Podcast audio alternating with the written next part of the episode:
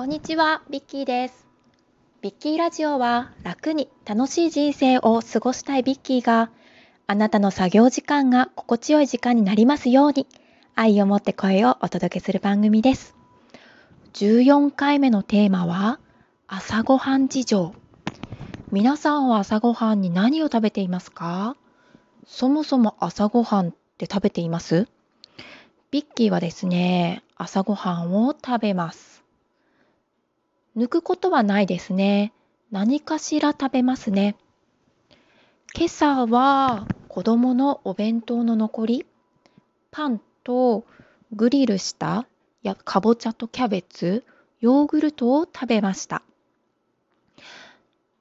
朝ごはんは一日のスタートのエネルギー源だと思っているので、子供にも朝ごはんを食べる習慣をつけておきたいと子供と一緒に食べています。子供の朝ごはんは幼稚園に持っていくお弁当と一緒に作るので、そうですね、おにぎり、ウインナーとかチキンナゲット、卵焼き、ブロッコリーとかミニトマトのちょっとしたお野菜ですかね。目玉焼きを朝ごはんにリクエストされることも多いですね。5歳の息子は目玉焼きは自分で卵を割って焼いたりもしますね。だからですね、冷蔵庫には卵は常備です。ないとそわそわしますよね。お弁当が埋まらない。目玉焼きリクエストが来たら面倒なことになるぞっていう感じですね。私の朝ごはんはそうやって子供と大体同じです。ただ、昨日食べ過ぎたなとか、今日は外食だしなと思ったら調整はします。一応。ヨーグルトだけにしたりとかですね。そんな時、子供からは、なんで食べないの？って言われますが、お弁当を作った時に食べちゃったんだよ、なんて言いながらごまかしてます。朝ごはんを食べるっていうのは、やっぱり習慣ですよね。私は自然と朝起きるとお腹が空いてます。それがですね、うちの夫は朝ごはん食べないんですよ。別に食べなくてもいい人。朝起きたらお腹が空いてるっていう感覚もなくてですね、むしろ朝起きた時は気持ち悪くて何も食べたくないみたいな。聞くとやっぱり子供の頃からあんまり朝ごはんの習慣がなかったみたいですね。お腹が空いてたらそれぞれ食べるみたいな。私の実家はそう思うとやっぱり必ず朝ごはんがありましたね。ご飯と味噌汁でしたかね。実家から出て一人暮らしをしていた時も朝ごはん食べていましたね。必ずご飯と納豆を食べましたかね。そう、働き出してからちょっと楽しみになったのが、週末にパン屋さんに行って、いろんな種類のパンを買ってくるんですよ。それをいくつかにカットをしておいて、冷凍しておくんです。そして少しずついろんな種類のパンを温め直して朝ごはんに食べるっていう。なんか豊かな気分になる感じですよね。朝ごはんを楽しむようにしていましたね。そしてそんなこんなで自分でもパン作りにハマる時期がありまして、パン教室に通ったりもしましたね。教室で作ったパンを持って帰るので、一時期冷蔵庫がパンでいっぱいになっていたことがありました。それはそれでニヤニヤしちゃう光景でしたね。あ、お腹が空いてきました。美味しいパンが食べたくなってきた。朝ごはん事情。そうそう。おばあちゃんの朝ごはんはすごいですよ。夫のおばあちゃんですね。息子にしたらひいおばあちゃんです。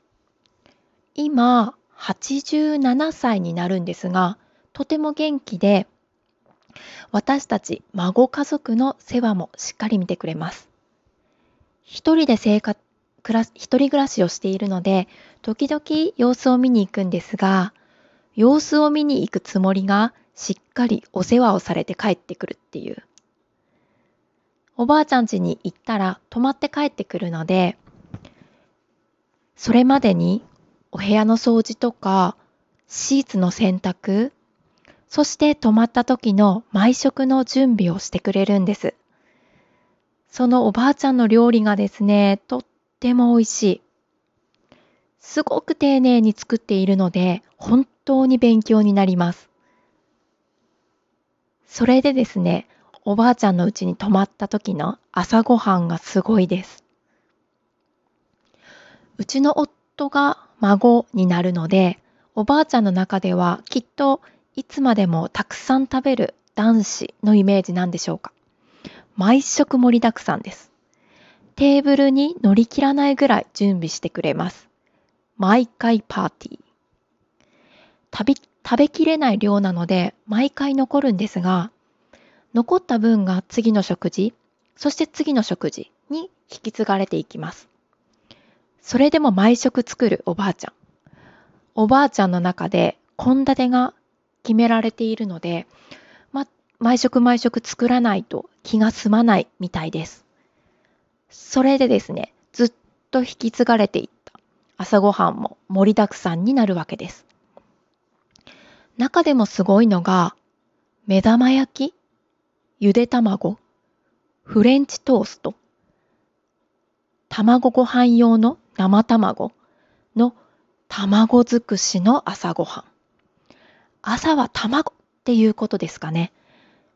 まあ、好みが違うみんなが好きなものを食べられるようにっていう配慮もあるんでしょうか。おばあちゃんの意図はよくわかんないんですが、おばあちゃんの優しさが朝ごはんにたっぷり込められていることはわかります。それで、まあ、うちの夫も苦笑いですよね。すごいねとは言いますが、特に文句を言うこともないので、その朝ごはんは毎回のように準備されます。でもありがたいことですよね。絶対余るので、余った分はありがたくお持ち帰りさせてもらっています。だからおばあちゃんの中では、この持ち帰る分もきっと計算しているんですかね。でも87歳になってもお世話を焼ける元気、強さっていうのが頼もしいですよね。皆さんのうちの朝ごはんはどうですか？変わったご朝ごはんのこだわりとかもしかしたらありそうですよね。一緒に住んでみて分かったこととか、隣のうちの朝ごはん朝ごはん事情、いろいろ隠されてるかもしれません。